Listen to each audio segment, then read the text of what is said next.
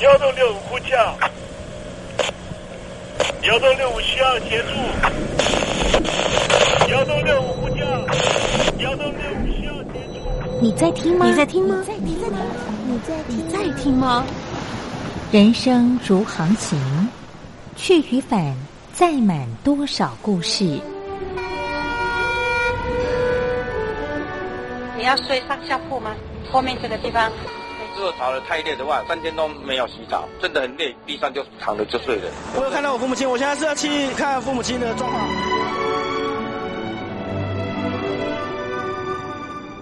聆听故事湾，让每个故事找到属于自己的码头。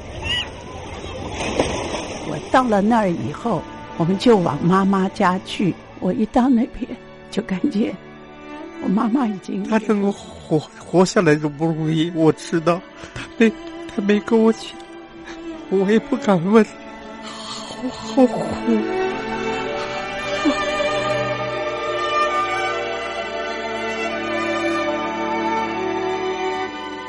聆听故事湾，聆听故事湾。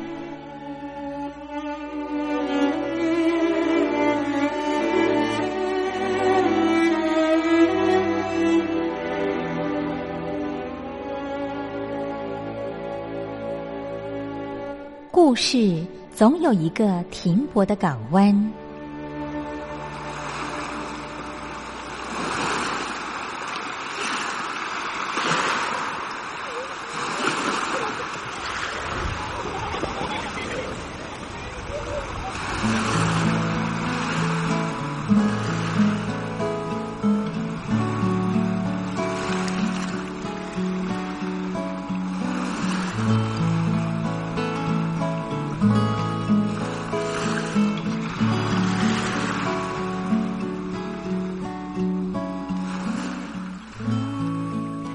三四五六七七六五四三二一，大陆听众朋友您好，我是您的好朋友东山林，在台北问候您。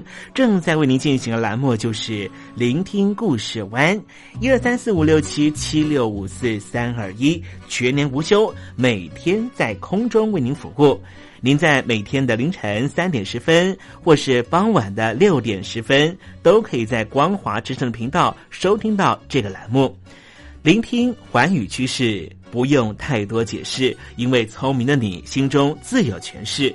亲爱的听众朋友，我们的节目早晚各一次，听众朋友你可以选择最适宜的时间，和东山林共度这短暂的五十分钟的时光，就在光华之声的频道空中相见。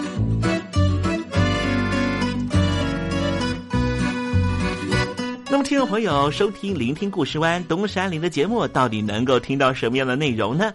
尤其啊，我们环宇全世界，焦点放到神州大陆啊，光是整个中国大陆呢，就有将近九千家不同的大大小小的电台了。我们的节目到底有什么不一样的地方呢？嗯，让东山林自吹自擂一下吧啊。宫中频道何其多，赵钱孙李挺能说。热点平地上直播，仔细听来差不多。直播室外领导多，你说他能怎么说？开场才说茶黑窝，碰上土狼不敢摸。主播低头翻翻稿，导播左右反复搓，想到孩子泪婆娑。好了好了，都别说，且听东山林怎么说。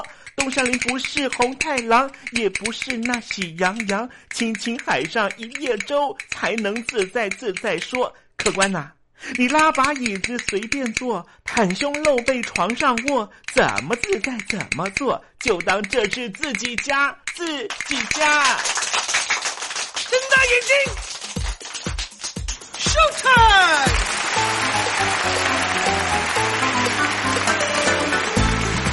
听众朋友，你好，我是你的好朋友东山林，在台北问候您。正在为您进行的栏目就是《聆听故事湾》啦。为什么节目的开场要这样的隆重呢？因为在凌晨三点钟的时候才进行我们的节目啊。听众朋友可能正在打瞌睡之中，或是呢在睡梦之中，所以呢要赶快把听众朋友呢让那瞌睡虫踢到九霄云外啦。听众朋友，今天的节目非常的精彩，千万不要错过了。那么精彩的内容到底包含了什么呢？赶快让东山林为您报告。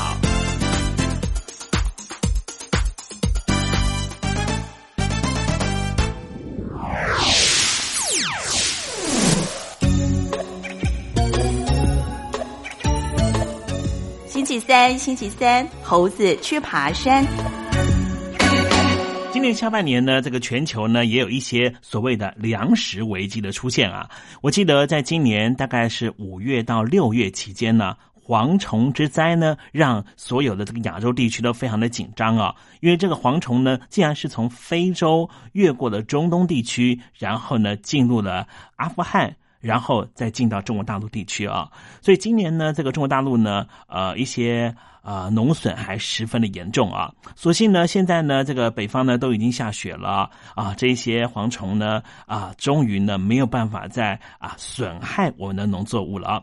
好，待会我们在时政你懂得的环节里面，我们就来谈谈呢，全球为什么每次都会有蝗灾，而这其中呢，跟粮食呢，呃，造成了非常大的一个伤害。待会再跟听众朋友详细的介绍啊。那么今天节目的下半阶段为您进行的环节就是怎么吃不失智。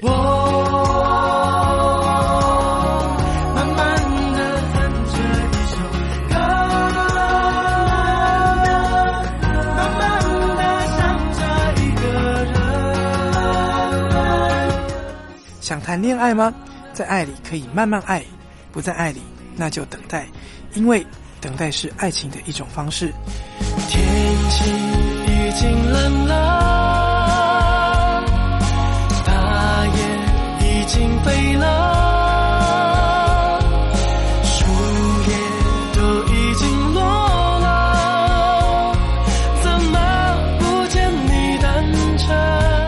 我是 No Name 于宪忠，希望你会喜欢我对爱的诠释，也邀请你收听东山林的节目。天蓝。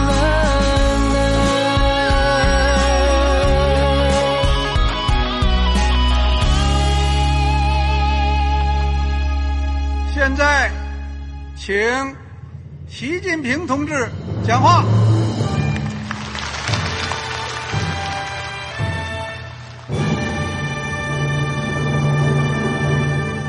中国梦必须紧紧依靠人民来实现。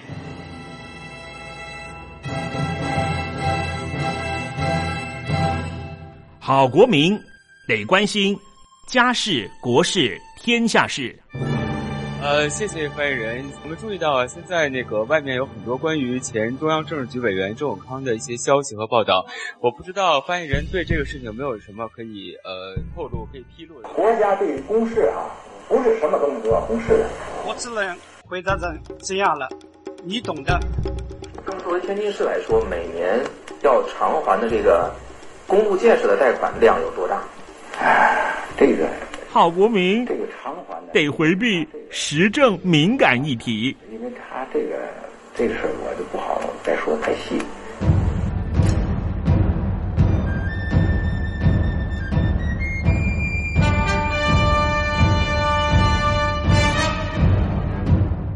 们要坚持人民当家作主，坚持人民主体地位。任何官方不宜说太细。期望您体谅的话题，尽在实政，你懂的。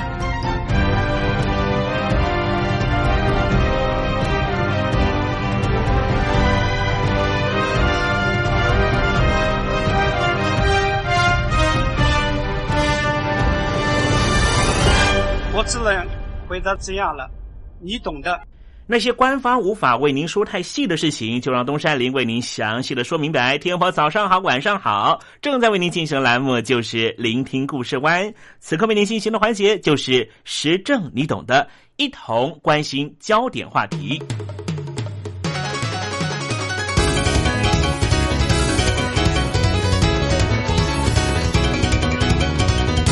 蝗虫肆虐这四个字，自古以来就是代表非常负面的景况。然而呢，这几年啊，似乎在全球不断的出现蝗虫肆虐的情况。比方说，日前俄罗斯南部许多的省份，好像是入夏之后就一定会遭受到蝗虫的袭扰。当然，也因为这数以亿计的蝗虫过境，陆续在俄罗斯就会传出很多严重的灾情。俄罗斯如此，在内蒙古也是一样。蝗虫一过境，就会吃光上万公顷农地的作物，让很多的农民是苦不堪言。根据统计啊，俄罗斯南部的省份几乎每年都会有蝗虫灾害，严重程度就要看当年的气候干不干燥。因为气候干燥会左右着蝗虫的生长数量。根据统计，二零一五年蝗虫数量竟然是过去三十多年来的最多。而且特别大只，大约有八公分长，肆虐威力就更可怕了，吃掉了超过了一成以上的农作物，威胁到农民的生计。不光如此，也立刻影响到二零一五年冬季的粮食供应。俄罗斯南部也因此宣布了紧急状态，政府出动了飞机喷洒沙黄剂。但是，因为二零一五年的夏天高温有利于蝗虫活动，蝗虫大军像风一样的飞快走过，每天迁徙几十公里，扑灭它的速度根本赶不上它们移动逃亡的速度，所以没办法用杀蝗剂有效的阻止它们的破坏力。飞机喷洒杀蝗剂的范围大约是五千公顷，但是受害的农地将近超过了三万公顷。而中国大陆的内蒙古自治区的草原也是在二零一五年夏天遭受到了蝗虫袭扰，蝗虫遍布了草原、村落，甚至乡镇街道，不止啃食作物，甚至会跳在人的脸上，家家户户也因此紧闭房门。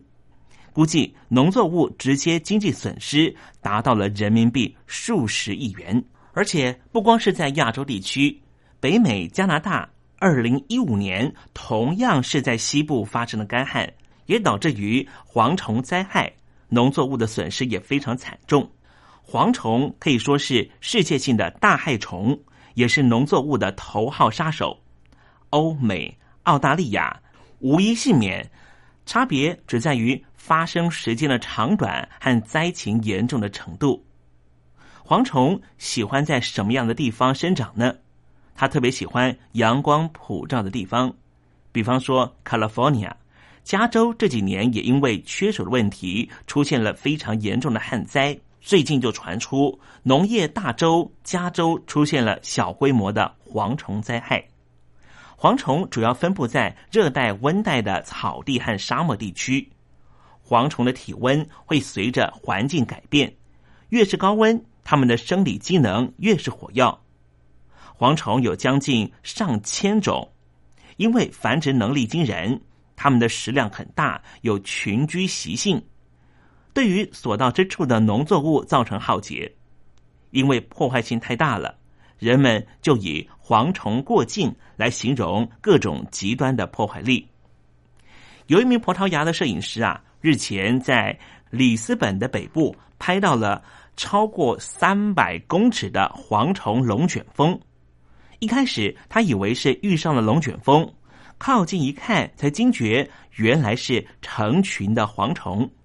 确实如此，当上千万甚至上亿只蝗虫在天空一起齐飞的时候，连气象学家在第一时间都很难进行明确的判断。会误以为它们是云层，这就可以显现这一群蝗虫的数量之多。到底要如何防范蝗虫呢？先来谈谈古时候的方法。我们中国人的古智慧告诉我们如何防治蝗虫，大致上可以分为鸣金驱赶、捕集、火烧和掘沟砍埋法等等。而如今各地是以地面和空中喷洒各种灭蝗剂为主。当然也可以饲养鸡、鸭、鸟这些喜欢蝗虫的禽鸟来协助灭蝗。捕食蝗虫或许也是其中一个方法。因为蝗虫富有蛋白质、多种微生物和矿物质，也可以作为饲料。有些国家甚至烧烤、油炸蝗虫来食用。瑞士国会啊，最近就进行审议，有意批准食用蝗虫，让蝗虫成为餐桌上面的佳肴。生态系就是一个食物链，蝗虫变多了，它的天敌自然而然就会生长的非常的茁壮。比方说禽鸟，蝗虫肆虐的地方，其实禽鸟的生长状况也是成正比的。因此，不光只是农作物的伤害，当蝗虫变多了以后，禽鸟变多，尤其是东亚地区的禽流感的病毒，是不是会因此大为肆虐？这是目前各国都在关切的话题。而提到了内蒙古自治区，也发生了蝗虫灾害。同样是在二零一五年的夏天，非常的严重，平均的虫孔密度是每公尺十九点八只，最高虫孔密度达到了每平方公尺七十只。根据内蒙古的气象单位证实，从二零一五年夏天以来，内蒙古部分地区就持续的高温少雨，导致于蝗虫的繁殖爆发，成为黄祸。在当地有两千多万亩的草场遭到了蝗虫灾害。根据气象局人员表示，持续的高温和少雨的天气就替草原的蝗虫繁殖和生长制造出有利条件。大量的蝗虫幼卵快速生长出土，蚕食草场，对于当地的牧草业造成非常大的影响。内蒙古，尤其是北方草原地区。蝗虫灾害始终是生产中面临很重要的一个问题。实际上，在前些年，内蒙古、新疆等地的草原也因为前期的高温、降水偏少，使得蝗虫灾害发生的风险等级不断提高，很多地方就出现了蝗虫灾害。蝗虫其实有一个俗称，就是“蚱蜢”。前一阵子啊，东山林在搭公车的时候啊。竟然在我的皮包上面看到了一只小小的蚱蜢，当时看来觉得挺可爱的。现在知道了蝗虫肆虐全球的情况之后，才知道原来蝗虫的灾害这么的可怕。尤其在台北市的都会区，竟然也出现了蝗虫，可见蝗虫灾害不是单一地点的问题。刚才东山林说到，蝗虫俗称蚱蜢。种类非常多，数量庞大，生命力非常顽强。它们能够栖息在各种场所，包括了山区、森林、草原、低洼地区或是半干旱地区。根据内蒙古自治区赤峰市农牧业局局长王健的介绍，草原蝗虫有上百种，其中真正会造成危害的只有十种左右。因此，大部分蝗虫是不会对农牧业生产产生大规模的灾害。然而，这十种也够让人担心的。蝗虫和草是共生关系，只要有草的地方就一定有蝗虫。但是，是否成灾有一定的条件。受限于自然环境，一般情况之下，蝗虫的数量都维持稳定。但是如果气候条件改变了，那么蝗虫数量就会突然增多，其中气温变高、空气干燥、土壤干燥都是有利于蝗虫生长，这是最主要的原因。其实，在二零一四年冬天的温度相较于常年同期偏高，这是不利于杀死蝗虫的越冬卵，从而使得隔年的蝗虫的基数变大，就会成为蝗虫成灾爆发来奠定基础。因此。会不会有蝗虫灾害？我们必须要了解的不光是当年度的夏天的温度是不是偏高，而是要看前一年冬天的温度是不是偏高。比方说，假设二零一五年的冬天温度不够低，蝗虫的越冬卵就没办法被杀死，就可以预期隔年恐怕会出现蝗虫灾害。而蝗虫灾害直接影响的就是粮食供应稳定的问题。此外，二零一五年蝗虫幼虫的生产发展期，温度和湿度条件实际上都有利于蝗虫。根据中国大陆官方资料的显示，因为二零一五年四月到五月北方草原区大部分的平均地表温度是在十度以上，新疆大部分地区和内蒙古西部地区普遍达到了十二度到二十四度，温度是非常高。加上前一年冬季的积雪融化之后，有助于补充土壤的水分，而这些条件都非常有利于草原蝗虫胚卵发育和孵化。而到了二零一五年六月，草原蝗虫幼虫的主要生长阶段，北方草原也并没有较长的降雨过程，因此在七月份的时候，内蒙古、新疆好多地方就出现了蝗虫灾害。蝗虫到底要如何防治呢？刚才我们提到，世界各国目前是以地面和空中喷洒各式的灭蝗剂为主。实际上，防治蝗虫的专家有个说法，这说法是“不起飞不成灾”，也就是说，只要蝗虫飞不起来，就不会构成灾害。因此，要防治蝗虫，就是要让它们无法起飞，也就是无法成虫的意思。一旦蝗虫起飞了，所过之处一定是寸草不生。二零零四年的时候，内蒙古曾经发生过非常严重的蝗灾，半寸多长的蝗虫到处寻找目标，蝗虫掠过原本绿色的草场，不过才半个小时的时间，全部变成光秃秃、泛黄一片。这样的形容，听众朋友应该可以知道蝗虫成灾的恐怖程度。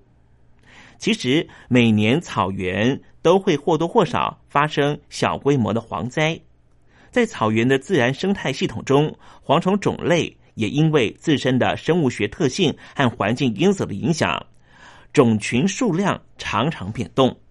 一旦种群密度达到一定的数量，就会出现灾害。其实蝗虫成灾的发生，它是渐进的过程，有一个周期性。刚才东山林介绍了。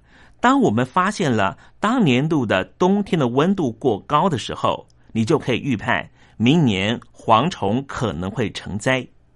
俗话说得好，“久旱必有蝗”，这就是因为蝗虫是通过取食植物而摄取水分的。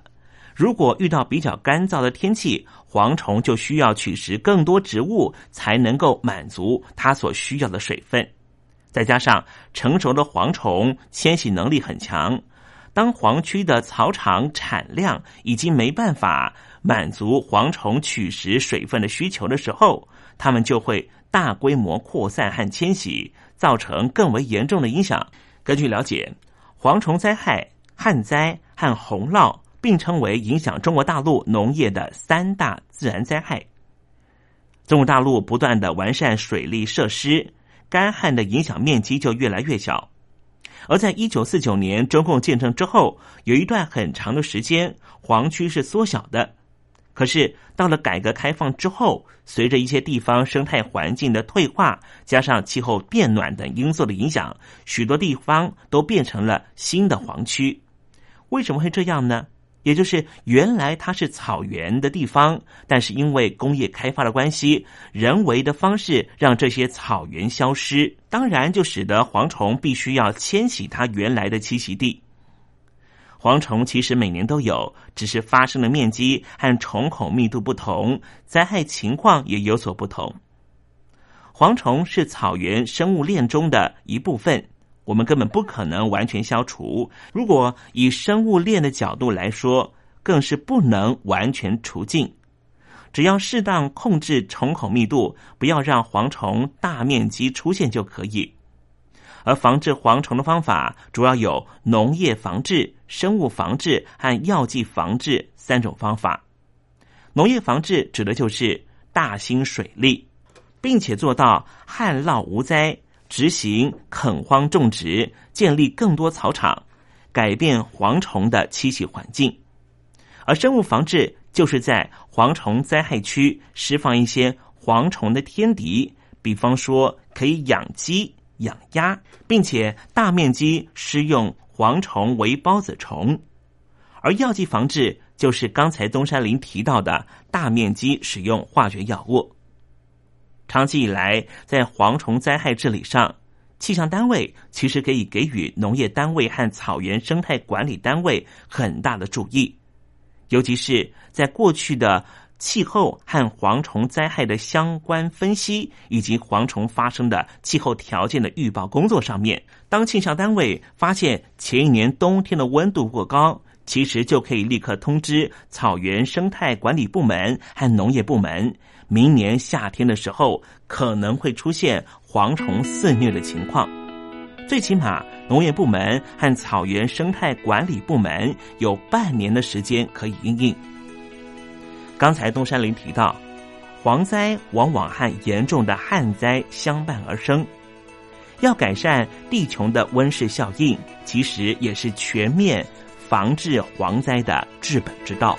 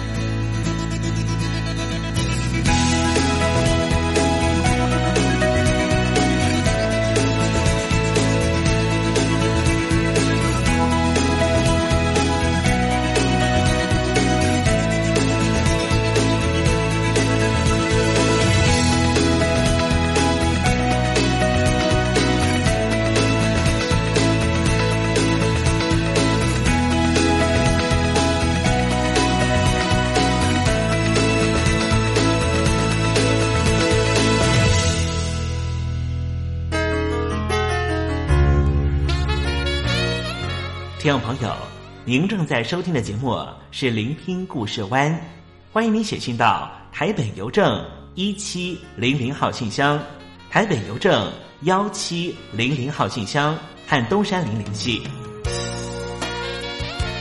东山林就是东边的山里有只麒麟的东山林，东山林等候您的来信哦。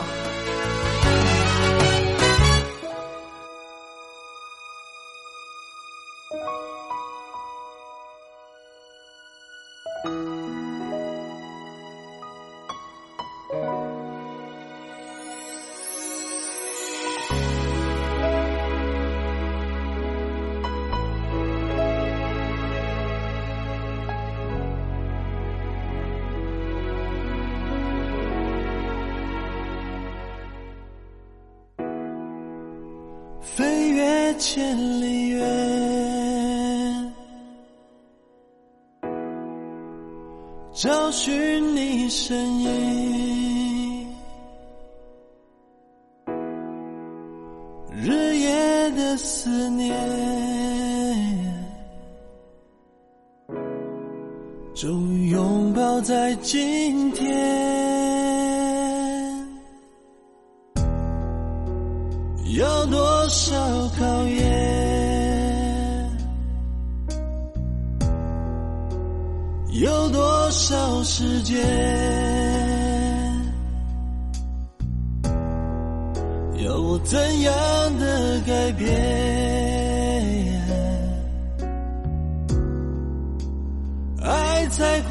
出现？你慢慢的伸出曾经用力甩开的手，轻抚我迷失已久的脸。我停下了脚步，在盲目的旅行之后，今天我终于才看见。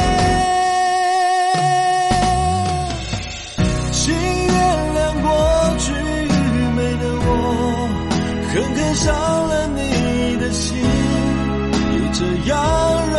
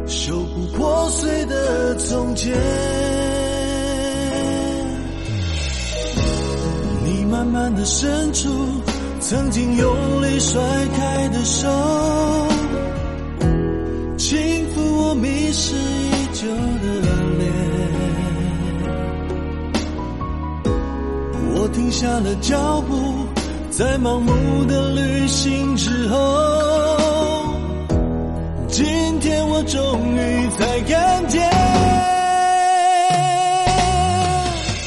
请原谅过去愚昧的我，狠狠伤了你的心，又这样让你离去。这残酷撕裂的距离，我再也无法忍受，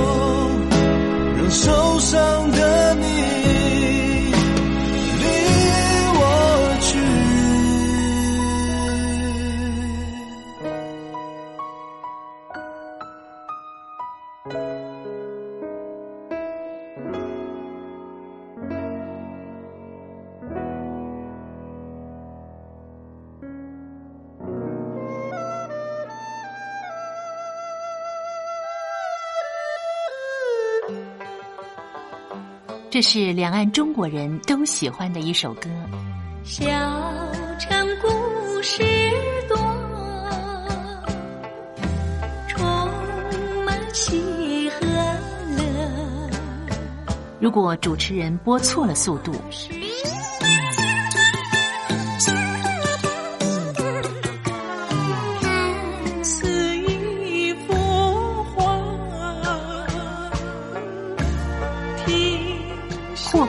或慢的走调歌曲，都不是听众喜欢的。人生境界真善美，真意高阔。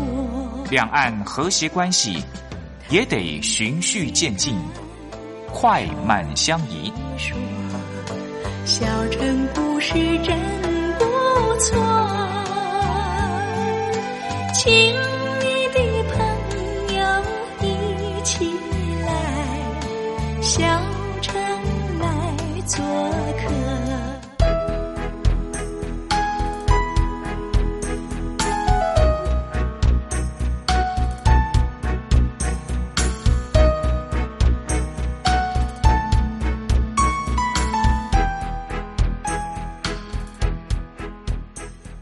生活中少不了知性的真，生活中少不了理性的善，生活中也少不了感性的美。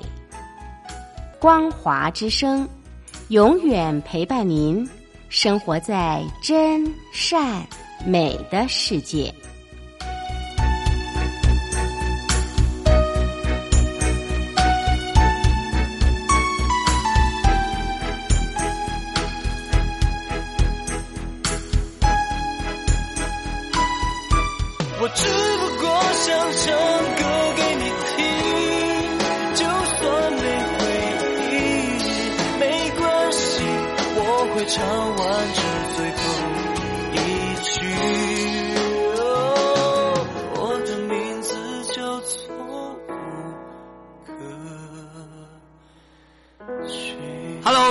听众朋友，你好，没错，我就是吴克群。不管你现在在做什么，不管你现在在哪里，吴克群和光华之声在台北问候你。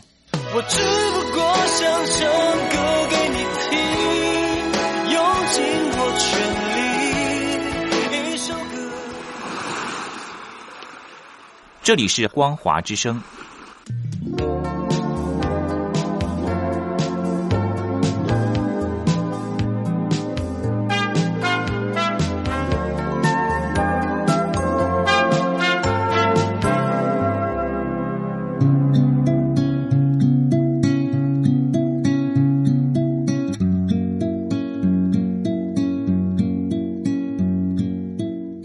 中国大陆有超过一千万名失智症患者，超过半数没有诊治，因为我们社会替他们贴上痴呆的标签。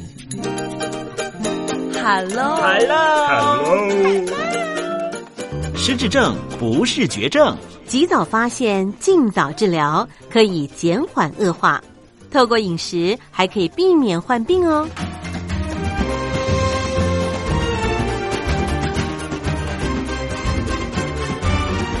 跟着东山林就知道怎么吃不失智。Hello，Hello，听众朋友您好，我是你的好朋友东山林，在台北问候您。又到了怎么吃不失智的环节，跟着东山林一起发现不失智的饮食秘方吧。今天啊，要向您介绍的食材啊是水果，是木瓜和芒果。木瓜、芒果的营养成分呢、因为它们都属于黄色水果，所以呢，营养的成分是比较相似的。它们都含有非常丰富的维生素 A、维生素 B one、B two、叶酸、维生素 C、钙、磷、钾以及贝塔胡萝卜素和茄红素这一些植化素。木瓜又被称为是万寿果、乳瓜，芒果闽南语呢是称它为酸亚。营养价值丰富，除了刚才我们所介绍的营养成分之外，木瓜含有木瓜酵素，这是其他水果包含芒果所没有的。在营养功效方面，木瓜、芒果中的维生素 A 对于上皮细胞和黏膜的修复以及视力保健很有帮助。维生素 C 可以预防细胞受到氧化的伤害。贝塔胡萝卜素和茄红素则可以有效的对抗自由基，还有防癌效果。也能够保护心血管。刚才东山里讲到，木瓜含有的木瓜酵素也非常有利于我们大肠的蠕动，所以吃木瓜有助于排便。而木瓜酵素能够帮助蛋白质和脂肪的吸收和消化。不过呢，我们在吃木瓜和芒果这两种水果的时候，还是有些事情想跟听众朋友做个小叮咛。木瓜和芒果啊，因为富有贝塔胡萝卜素，如果食用过量的话，会造成我们皮肤变黄的现象。不过啊，只要停止食用，就会立刻改善。另外，有些人吃芒果或是接触芒果的汁液会有过敏反应，这些过敏的反应每个人不太一样。不过大体上来说，可能会有出现嘴巴红肿、干裂，或是在耳朵、脖子的地方出现红肿和疼痛的症状。有皮肤过敏体质或是异位性皮肤炎的听众朋友，其实就最好不要吃芒果了。好啦，这就是今天的怎么吃不失智的环节。为您介绍的食材是两种水果，木瓜和芒果。特别提醒您啦，如果您有过敏性体质的话，芒果是最好不要多吃的。希望听众朋友能够广泛的把这两种水果木瓜和芒果运用在你每日的饮食中，和东山林一起影响健康人生哦。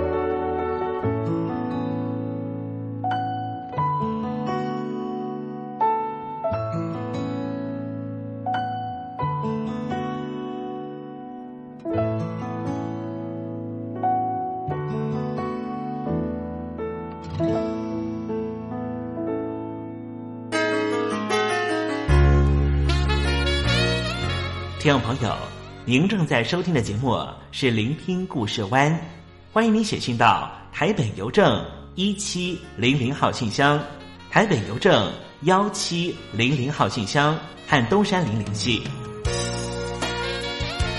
东山林就是东边的山里有只麒麟的东山林，东山林等候您的来信哦。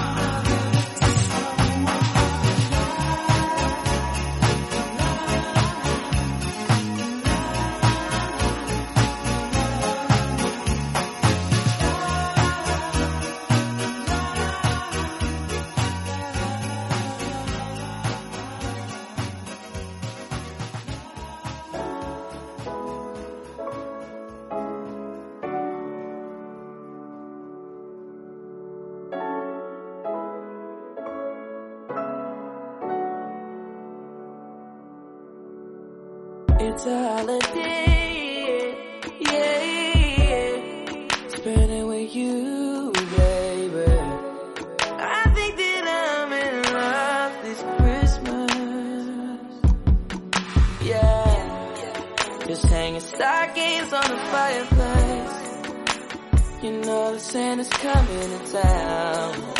I'm the one who wants to take you on the sleigh ride now.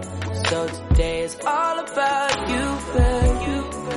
The mistletoe can pull the clothes, that's what I'm waiting for. It sort of feels like it's Valentine's, Valentine's. So at the top of your roof, them sleigh bells swinging, I'll be up all night with you. Peru. Maybe me and you this Christmas Eve. Be my day this Christmas Eve. Be my holiday,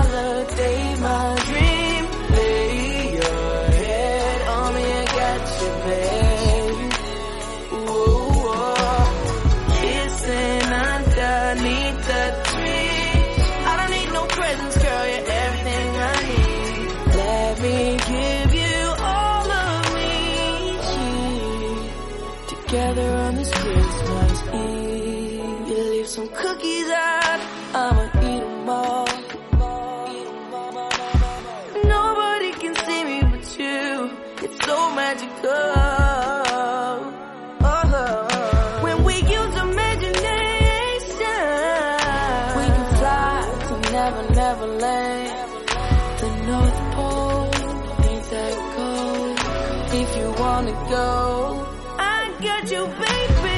Be my day this Christmas Eve.